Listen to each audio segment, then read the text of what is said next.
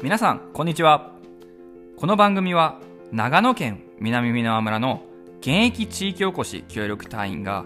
I ターン者目線で地方移住のリアルを語ることで地方移住を検討している方に参考にしてもらうこと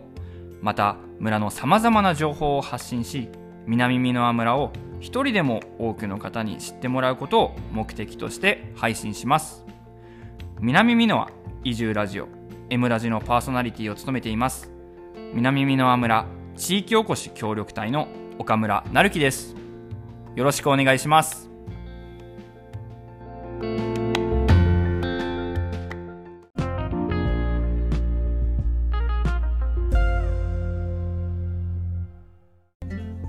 さて始まりました。第9回 M ラジ。ここ南箕輪村を含む上稲地域は桜の満開が迫っております。また気温もぐんぐん上がって日中は半袖でも過ごせるくらい暖かい日が続いております。本日ラジオの収録をしている日が4月13日になるんですけれども今日の最高気温の予報が27度になっております。冗談抜きでもう夏かと突っ込みたくなるくらいの気候です。ちょうどこの季節は屋根を開けて走るには最高のシーズンなので週末は早朝から近くの峠アルガ峠だったり杖付峠そして諏訪湖の方まで一人で走りに行くことが多いです。同じように屋根を開けて走るオープンカー乗りの方やバイクで友人とツーリングを楽しんでいる方を見かけることも増えてきました。もしツーリングに行こうと考えているけど目的地が決まっていない方がいらっしゃいましたらぜひ南美濃村そして上稲地域周辺をご検討ください。桜と雄大なアルプスのコンビネーションが美しく見応え抜群です。本日の配信では地元の人は気づいていないここがすごいぞ南美濃と称して私岡村 I ターン者の目線から今住んでいる南美濃村の魅力や良さについて語っていきたいと思います。一部の内容は南美濃村に限らず全国の田舎や地方の良さとしても当てはまってくると思います。地元の人が聞いたらなんだそんなことかそんなの当たり前だろと思われるかもしれませんが地元の方に移住者はこんなこと思っているよと気づいてもらうきっかけになればいいなと思います。コーヒーを飲みながら車の運転をしながらそして作業の BGM でも構いません。ぜひこのラジオをリラックスして聴いていただけたらと思います。それでは本日も最後までお付き合いください。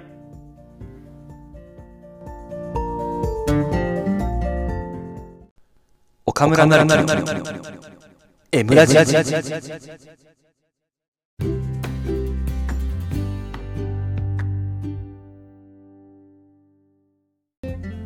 では早速本題に入っていきましょう。埼玉県上尾市から長野県上稲郡南箕輪村に移住してきてすでに4ヶ月が経過しました。私岡村が4ヶ月間生活してみて気づいた感じた南箕輪村の魅力や良さについて伝えていきたいと思います。前半では景観や気候などの自然環境について後半では人にスポットを置いて話していきます。まず1つ目は何といっても景観の良さです。これはこのラジオでも口酸っぱく話していると思います。南箕輪村から見て西側には中央アルプス。そして東側には南アルプスが広がっており山に囲まれた立地です。毎日どこへ行くにも山を眺めることができるというのはある意味最高の贅沢かもしれません。前々回のラジオでも少し触れましたが上稲の絶景を存分に味わうためのアイテムをもう一つ増やしました。一つ目はこのラジオでもたびたび登場している20年落ちのマツダロードスター。つまりオープンカーです。新しく加わった2つ目のアイテムはキャノンデール社のロードバイク。この間、えー、ロードバイク購入させていただきました。4月9日土曜日が納車日だったんですけど自転車を諏訪市まで取りに行ってきました。ちなみに車で行くと南美濃村から諏訪市まで45分くらいで着きます。行きは知人に車を運転してもらい帰りは自転車に乗って帰ってきました。地図を見ていただけると分かると思いますが諏訪市から南美濃村まで最短距離で帰ってこようとするとどの道を選んでも山つまり峠を越えないといけません。ロードバイク初心者がいきなり峠越えを行うのは危険と判断しまして岡谷市の方からぐるっと回り辰野町そして美濃町を通って家がある南美濃村まで帰ってきました。距離にしたらほぼ40キロぐらいあると思います。ちなみにアルガ峠という辰野町と諏訪市を結ぶ峠この道を抜けて帰ってくると10キロの短縮およそ30キロで帰ってこれました。所要時間は休憩を含めると3時間くらいかかったと思います。岡谷市から抜けてこう辰野町美濃町南美濃村帰ってくる時は風がもう向かい風で本当に苦しかったです。この苦しさをリスナーの皆様にも共感していただきたいので一旦このラジオを止めて地図で道のりを確認してみてください。慣れないロードバイクを漕ぐのに必死でせっかくもう稲谷の絶景どころではなかったんですが徐々に慣れてきたら稲谷の絶景を楽しみながらサイクリングを満喫したいと思っています。続いて2つ目は晴天率の高さです。長野県に移住してきて4ヶ月が経過しましたが思い返してみると未だに傘を差した日が一度もない気がします。これってすごくないですか？一度もないんですよ。車社会というのも関係していると思いますがとにかく晴れの日が多いです。仮に雨が降ったとしても半日だけ雨って感じで一日中雨が降ることはほとんどない気がします。晴れる日が多いと自然と気分そしてテンションもこう上がりますしイベント等が雨で中止や延期にならないので本当に助かります。前半最後の3つ目は一本裏の道に入ると昔ながらの日本家屋が立ち並んでいたり小川が流れていたりと糸おかしつまり趣深いスポットが点在していることです。埼玉県で暮らし都内の企業に勤めていた時は見渡すと住宅街やビルそして商業施設に囲まれている生活は当たり前でした。南美濃村は人口増加数人口増加率県内トップクラスで移住者も増加しています。そのため戸建ての住宅が至る所で建築されていますが一本裏の道に入るとこれぞ日本の伝統家屋と言えるような家が立ち並んでいます。また村内には一級河川の一つである天竜川に注ぐ大泉川が流れています。その大泉川沿いに桜と古い住宅が立ち並ぶ光景はとても魅力的です。ポカポカ日和のまさに今の時期この地域を散歩するのはとても気持ちがよくおすすめですよ。ここまで I ターン者の目線から南美濃村の魅力や良さを景観や気候などの観点から話してきました。南美濃村に私と同じように移住してきた方は共感できる部分もあったのではないでしょうか。後半では南箕輪村の人にスポットを置いて話していきたいと思います。引き続き後半もラジオをお楽しみください。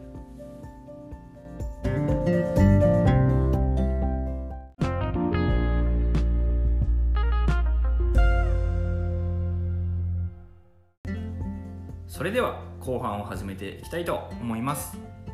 後半では南美濃村の人の温かさについて触れていきたいと思います。もちろん田舎だからといってどの地域でも人が温かいということではなく人それぞれだと思います。そこだけは誤解しないでください。家に帰ったら玄関に野菜が置かれていたなんていうエピソードも田舎ならどこの地域でもあるというわけではなく限定的だと思います。これから述べるエピソードは自身の体験をもとに首都圏で生活している時は感じることができなかった人の温かさを話していきたいと思います。まず1つ目です。リスナーの皆さんはこんな経験ありませんか？12点の商品を会計するためにレジに並んでいるけど前の人がたくさんの商品を購入していて内心レジの順番を譲ってくれと思ったことです。特にお昼休憩など時間がなくて急いでいる時はそう思ったこともあるのではないでしょうか。どうでしょうか。先日お昼ご飯を買おうとスーパーに立ち寄りました。私はパンを2つ買おうとしてレジに並んでいて前の女性も買い物かご半分くらいの量っていうんですかね。買い物かご半分くらいの商品が入った状態で同じくレジに並んでいました。短い昼休憩なので順番を譲ってくれたら助かるなと、まあ、内心心の中では思っていました。そう思っていたちょうどその時私の品物の個数に気づいた女性が順番を譲ってくれました。埼玉にいた時は自分は12点しか購入しないのに前の人が買い物かごいっぱいの状態でレジに並んでいて会計にすごい時間がかかり少しだけいや少しだけですよ。ほんの少しだけイラッとした記憶があります。一方レジを譲ってもらった記憶は私の人生史上一度もない気がするのでこの時は本当に心が温かくなりました。その時は譲ってくれた方に合計3回くらいお礼の言葉を述べた気がします。この経験からもし自分が逆の立場になったらレジの順番をスマートに譲ろうと心に誓いました。南美濃の皆さんこの行動は当たり前のことなんでしょうか？ちょっと気になるのでぜひ教えてください。続いて2つ目です。これは人が温かいなと感じるポイントが独特かもしれません。こっちでは生活の移動手段のほとんどが車なので必然的に車を運転する時間が多くなりました。首都圏と比較すると大通りから1本外れると細い道が多くありすれ違いができないなんて道路も稀にあります。これは細い道を車で通ろうとしていた時の話になります。自分が道を直進していると前から対向車が来ました。自分の方に少しスペースがあったので車を端に寄せて相手の車を譲ってあげると軽く手を挙げて感謝の合図を送ってくれました。え当たり前の光景でしょと思われるかもしれませんがこっちに暮らし始めてから同じような状況に遭遇すると8割くらいいや8割よりもっと高いかもしれません。これぐらいの確率で相手が手を挙げて合図してくれます。首都圏では軽い会釈くらいしか返してくれないことが多かった気がします。まあもちろんあの手を挙げてくれる方もいらっしゃいますけど個人的には手を挙げて合図してくれる方が気分もいいし気持ちもこう伝わりますよね。しかも小さな会釈だと気づかないこともありあります。ただ誤解してほしくないのは手を挙げて合図した方が良いと言っているわけではございません。ただあまりにも手を挙げてこうわざわざ合図をしてくれる人が多いのでこの心遣いが嬉しく印象に残っているので今回このエピソードで取り上げさせてもらいました。この M ラジの配信を始めたらいつかこのテーマをやりたいと考えていました。日常の中で埼玉そして首都圏での生活と異なり南美濃村の魅力を感じたところはメモを取ってアンテナを張ってきたつもりです。忘れている部分もあると思いますが4ヶ月間生活して感じたことを素直に話してみました。これからも I ターン社の目線から南美濃村の魅力を感じたら定期的にこの番組で皆様に提供話していきたいと思っております。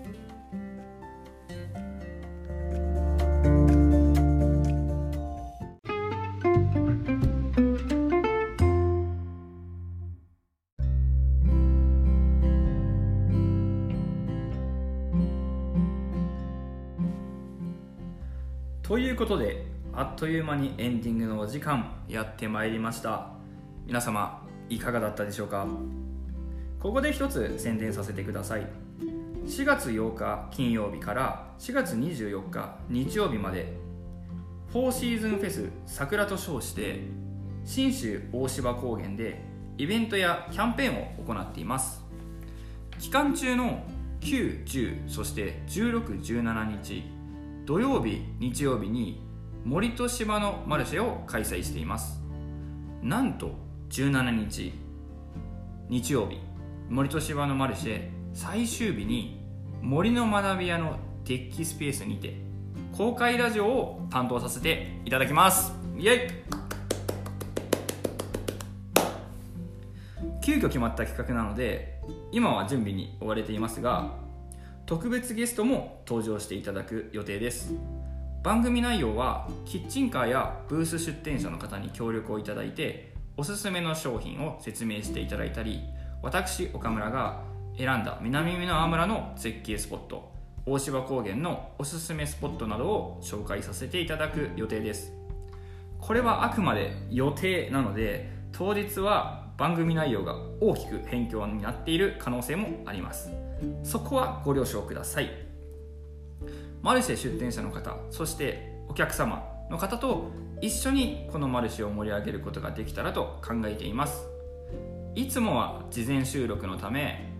編集や撮り直しが可能です。まあ最悪ちょっと噛んだりしてももう一回撮り直そうってことができるんですけど